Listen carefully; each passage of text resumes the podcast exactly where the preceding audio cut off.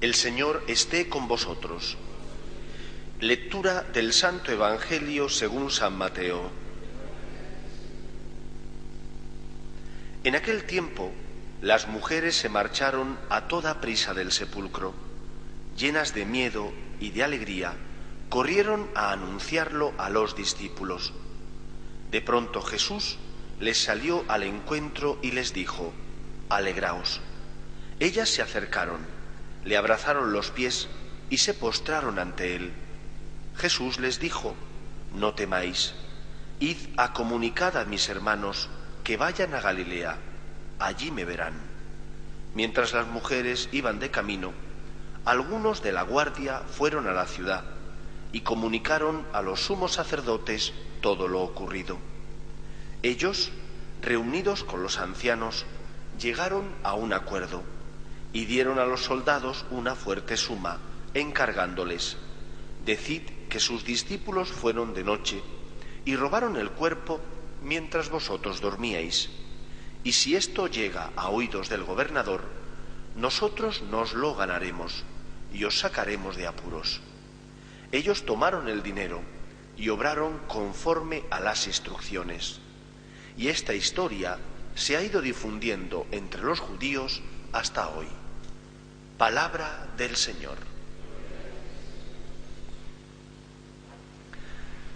Me gustaría que nos centráramos en este comportamiento de las mujeres, las únicas que aparecen en los momentos más duros y críticos, tanto de la vida de Jesús como de los momentos posteriores a su entierro. Los hombres desaparecen. Cuando Jesús es perseguido, solamente dos de ellos, dos de sus discípulos, Juan y Pedro, le siguen, pero a lo lejos, mientras que son las mujeres las que toman el centro de la imagen. La Verónica, que rompe el cordón de los soldados, ese cordón de protección que había para que la gente no se acercara a los reos, la Verónica rompe ese cordón.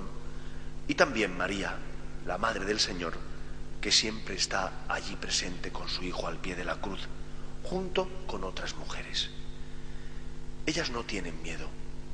Y si tienen miedo, el amor está por encima del temor. Yo creo que nosotros en la vida, en muchos momentos, también sentimos miedo.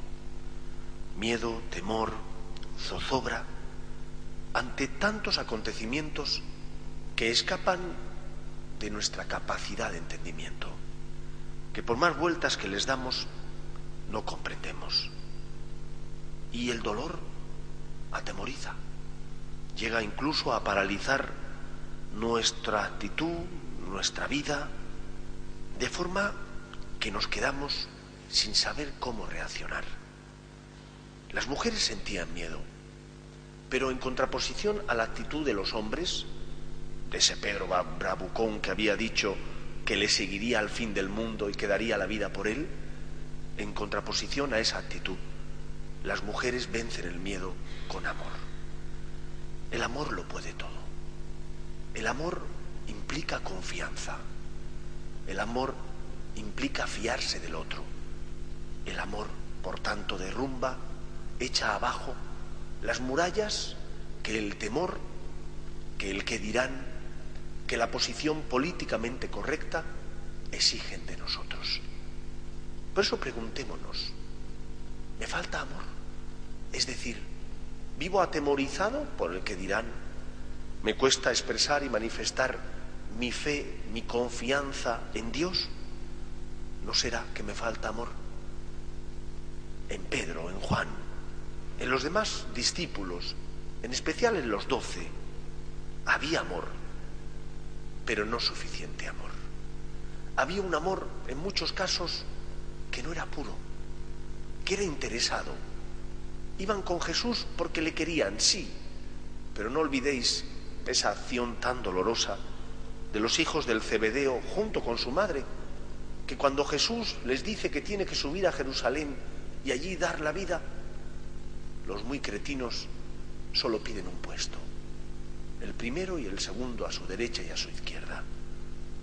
Había amor, pero no era un amor puro.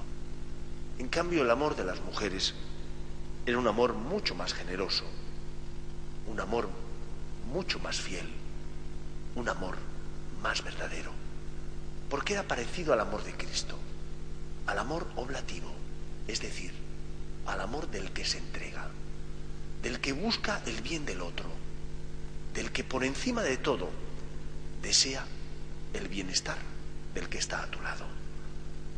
Por eso preguntémonos qué hay en nuestra relación con Dios. ¿Hay más del amor oblativo, de entrega, generoso, o hay más del amor interesado, del amor que busca el beneficio? Obviamente estar con Dios llena nuestro corazón de esperanza, nos consuela, no nos quita los problemas, pero nos sostiene. Pero solo buscamos eso. O como las mujeres, buscamos a Dios, aunque por estar con Dios el estar con Dios nos complique la vida, nos haga pagar un precio que a los ojos de los hombres puede parecer caro, pero que sabemos que no es caro. Es el precio del verdadero amor, es buscar el bien del otro, es entregarte al otro, como Cristo se entregó por nosotros. Imitemos el ejemplo de las santas mujeres, que todavía no habían visto a Cristo resucitado, pero que sin embargo su amor les movió a dar la cara por él, a ir y buscar a su Señor, aun cuando eso les pudiera generar dificultades en la vida. Demos la cara nosotros por el Señor. Defendamos a la Iglesia, a los pobres, a los que nos necesitan.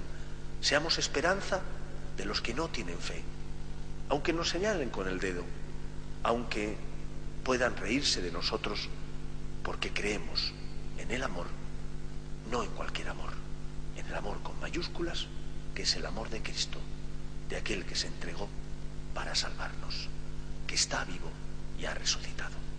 Que el Señor nos ayude. Nos ponemos en pie.